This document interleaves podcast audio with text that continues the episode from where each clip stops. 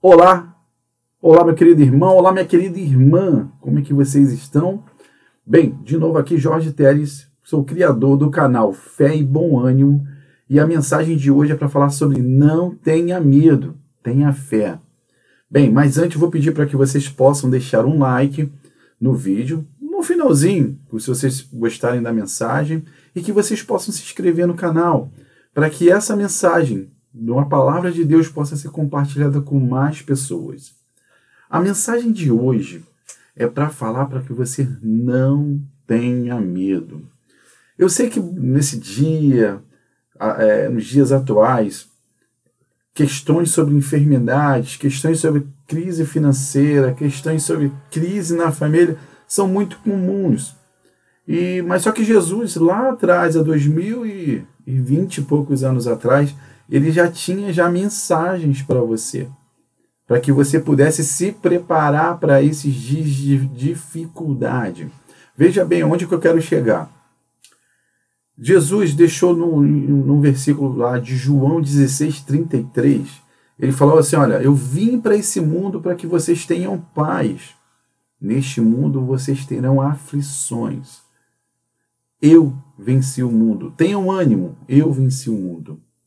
Olha que ele já deixa três chaves, duas boas e uma já nos alertando. A primeira ele fala que é paz, a outra do alerta, olha, nesse mundo vocês terão aflições. E a terceira é para falar assim, olha, tenham ânimo, eu venci o mundo. E pegando só, pegando já essas três chaves aqui, Jesus mais é, à frente, ele, ele embarca, ele estava dando, fazendo um sermão no monte, só que ele estava cansado. Então à noite ele falou assim: Olha, vamos para outra margem. Então ele entrou no barco, ficou lá no cantinho né, para dormir. Foi dormir, estava cansado. Ele, é, muitos pensam que Jesus veio como um Deus, incansável. Não, ele veio como um ser humano que cansa, dorme. Ele, ele tinha que viver, tinha que passar por esse processo carnal. E, e engraçado que ele foi dormir. Só que durante a noite o vento começou a se revoltar, o mar agitado mar e vento, imagina, um barquinho que não tem essa tecnologia de hoje, muito menos um motor é, como, como existem, né? Então, é, o barco, entre aspas, ficou à deriva, né? Usava, usava leme e vela. E aí os discípulos apavorados, aí falou, mestre, você não te preocupas porque pereçamos, ou seja, que viemos a morrer. Eu acho que eles tinham noção que Jesus estava no barco, só que eles não tinham noção de quem Jesus era. E aí Jesus levantou, ele foi lá, repreendeu o vento, repreendeu o mar, voltou uma calmaria e ele falou para os discípulos: homens de pequena fé. E é engraçado que é, é, é, essa, esse mesmo apontamento por Jesus ele vem ser colocado para nós também, como homens de pouca fé ou homens de pequena fé. Por quê? Porque a primeira coisa que, eu, que nós temos que ter noção é que o barco que Jesus está dentro não afunda.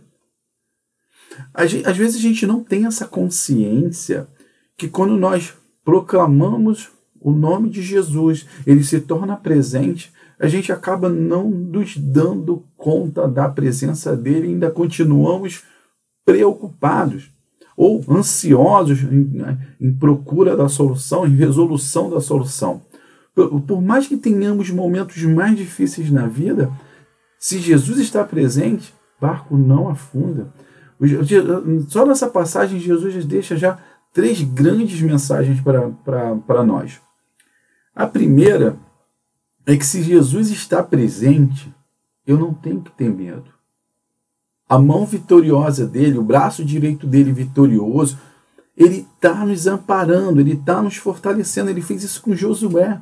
Josué era um escravo e Deus falou assim: Josué, você vai tomar a minha terra, Canaã. E Josué falou: Olha, eu sou escravo, eu não tenho táticas de guerrilha.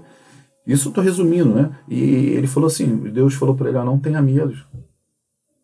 Eu sou o que sou, eu te fortalecerei, eu te ajudarei. É isso que Deus fala para você. Eu te fortalecerei, eu te ajudarei em todos os seus dias.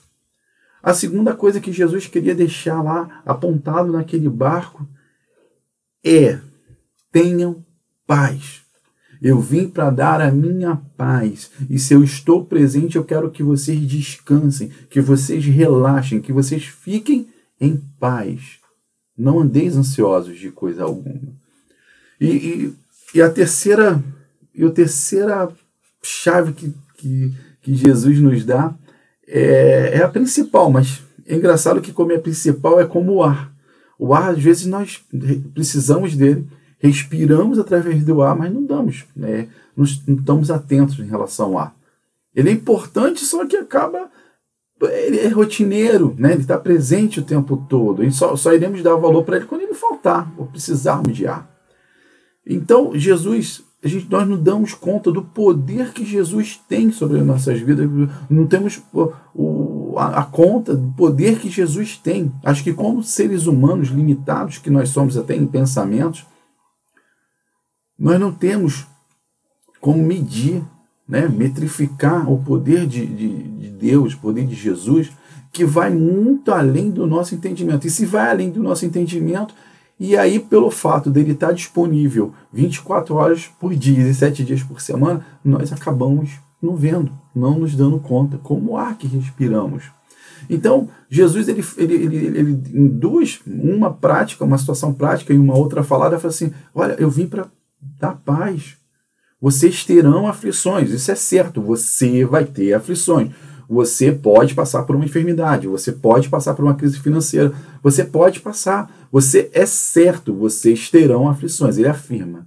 Mas ele afirma também que é para vocês terem paz, para nós termos paz. Né? Eu falo com vocês como se eu também não tivesse incluído. Não, nós temos paz, que nós tenhamos ânimo. Ou seja, descanse e acredite, tenha fé que tudo já deu certo.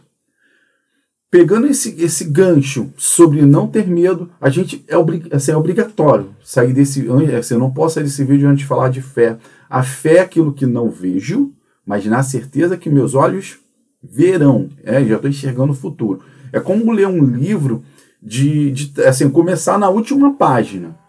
Eu não sei o que, que vai acontecer no meio, eu não sei quanto tempo eu vou, vou demorar para ler aquele livro. Mas se eu ler a última página, eu sei o resultado da, do, do, do, do final do livro, o que, que vai acontecer.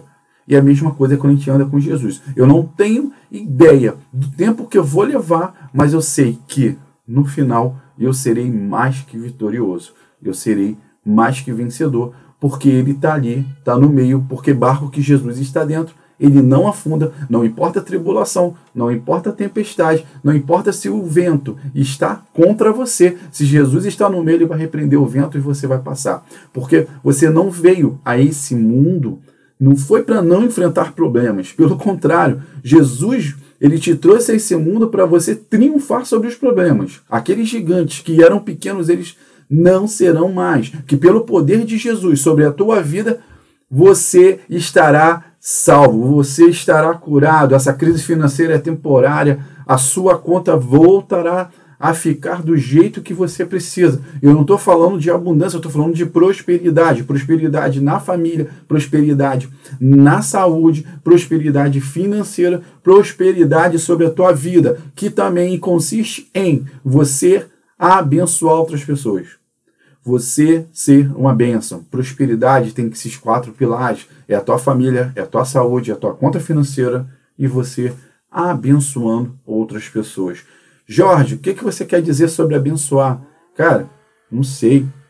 Talvez Deus tenha preparado uma empresa maravilhosa no qual você vai empregar 500, 600, 1 milhão de funcionários. É um milhão de bênçãos que você está distribuindo. De repente, você fazendo compras locais no seu bairro, você está abençoando através das suas compras aqueles comerciantes locais.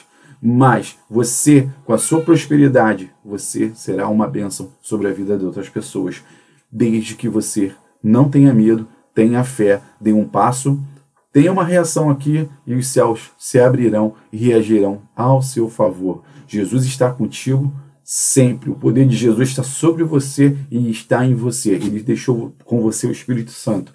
Ele está presente, ele continua vivo, tão certo como o ar que respiramos. Eu quero fazer uma oração para terminar. Fiquem com Deus. Vamos lá. Senhor, Deus, meu Pai, abençoe esse querido irmão, essa querida irmã que está passando por esse momento de aflição, por essa enfermidade, por essa crise financeira, por essa escassez de união na família, para que o Senhor repreenda, ele repreende, quer dizer, estamos repreendendo isso nesse exato momento, isso não existirá mais sobre a tua vida. O que Deus preparou para você foi prosperidade em todos os pilares da tua vida e todas essas correntes que te seguram, que te aprisionam nesse lugar que você está, elas estão sendo quebradas, arrebentadas pelo poder do Espírito Santo sobre a tua vida. Que esse Pai Nosso, que, que Deus, que Jesus, quando está em carne aqui, ele deixa, ele deixa claro que nós somos filhos. Pai Nosso é o Pai que irá te suprir de todas as suas necessidades. E é o que proclamamos e declaramos no nome de Jesus: correntes desfeitas, enfermidades curadas, contas financeiras resolvidas, desunião familiar com união novamente, casamentos à beira do divórcio ao conhecimento de encontro chapado com Jesus irão ser refeitos. É o que proclamamos e já declaramos e repreendemos no nome de Jesus. Amém. Meu irmão, esse teu dia, essa tua semana será vitoriosa. Eu não tenho dúvida. Você nasceu para vencer. Você não nasceu para ficar com medo do teu obstáculo. Pelo contrário, você nasceu para superar, transpassar qualquer obstáculo que tiver, que tiver na sua vida. Porque barco que Jesus está dentro não afunda. Pega essa chave, fica com Deus e até o próximo vídeo. Tchau, tchau.